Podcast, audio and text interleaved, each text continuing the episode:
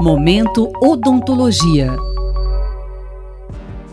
O assunto de hoje no Momento Odontologia é a relação entre a ortodontia e a fissura lábio-palatina, uma malformação congênita, ou seja, ocorre durante a gravidez nos três primeiros meses de gestação e que afeta a face, mais especificamente uma fenda no lábio superior que pode se prolongar até o nariz e o palato. Segundo especialistas, as causas são multifatoriais, quer dizer, uma associação de fatores ambientais no início da gestação, como álcool, cigarro e alguns medicamentos, e uma predisposição genética do embrião. O professor Tiago Turri, ortodontista do Hospital de Reabilitação de Anomalias Crâniofaciais, o Centrinho da USP em Bauru, fala sobre os tratamentos e o papel da ortodontia na recuperação desses pacientes. Na prática, para o paciente, o tratamento começa com a equipe de pediatria, enfermagem e nutrição, que avaliam a condição de saúde inicial do bebê e que ensinam os pais a alimentar corretamente o bebê para que ele ganhe peso e ganhe saúde para poder fazer as cirurgias plásticas primárias.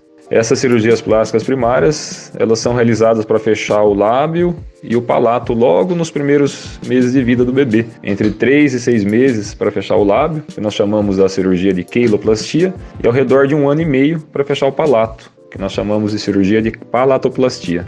E a partir daí o paciente ele começa a ser acompanhado pela equipe de fonoaudiologia para que a sua fala seja desenvolvida corretamente. E conforme o paciente vai crescendo, ele vai sendo acompanhado também por outras equipes da odontologia para cuidar da saúde de seus dentes, por equipes da fono, que continuam a ajudar no desenvolvimento da fala e também da audição, e por outras áreas complementares, como a genética e a fisiologia, por exemplo. Algumas cirurgias plásticas secundárias também podem ser realizadas ao longo do crescimento, e o paciente também precisará de tratamento ortodôntico para correção dos dentes, de, do enxerto alveolar para fechamento da fístula que é próxima aos dentes.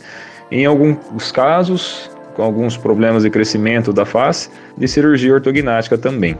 E esses pacientes que são submetidos à cirurgia ortognática, ao final do, do processo, também é, podem ser submetidos a cirurgias reparativas de lábio e de nariz.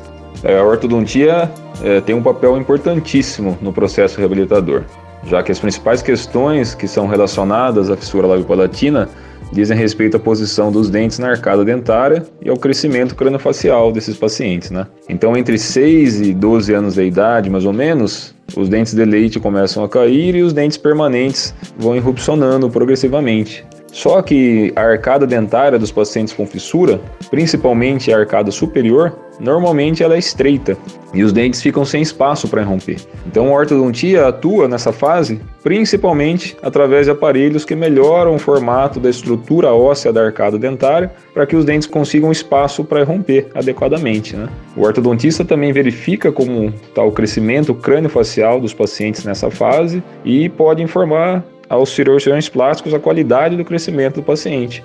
Isso também é importantíssimo para que os protocolos das técnicas e do tempo da realização das cirurgias plásticas primárias seja validado ou seja revisto.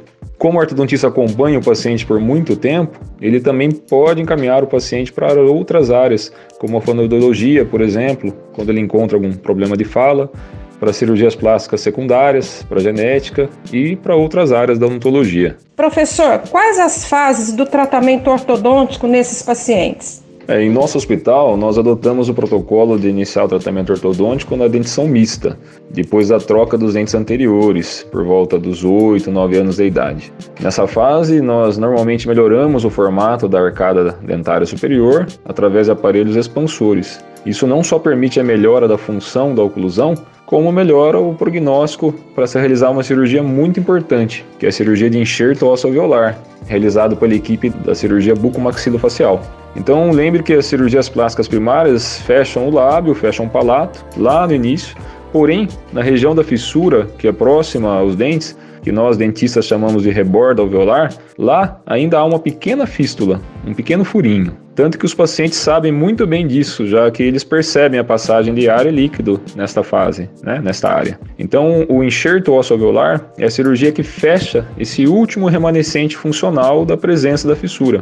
Depois desse procedimento, a arcada superior do paciente não está mais dividida, ela estruturalmente fica unida, como nos pacientes sem fissura. Então, depois do enxerto, os dentes podem romper na área enxertada e a ortodontia pode ser realizada como nos pacientes sem fissura, seguindo os parâmetros aprendidos na formação do especialista em ortodontia. Acontece que uma parte dos pacientes com fissura, cerca de 30 a 35% deles, ainda terá uma deficiência de crescimento craniofacial normalmente é na parte média da face. E essa condição não é possível de ser corrigida apenas com ortodontia. Esses pacientes, então, ao final do crescimento, serão submetidos a uma cirurgia que corrige essa deficiência de crescimento, que é a cirurgia ortognática, também realizada pela equipe de cirurgia bucomaxilofacial. E quem prepara esses pacientes para a cirurgia e também cuida deles depois da cirurgia é o ortodontista, através de aparelhos ortodônticos fixos. Então, como vocês podem ver, o tratamento é bastante longo,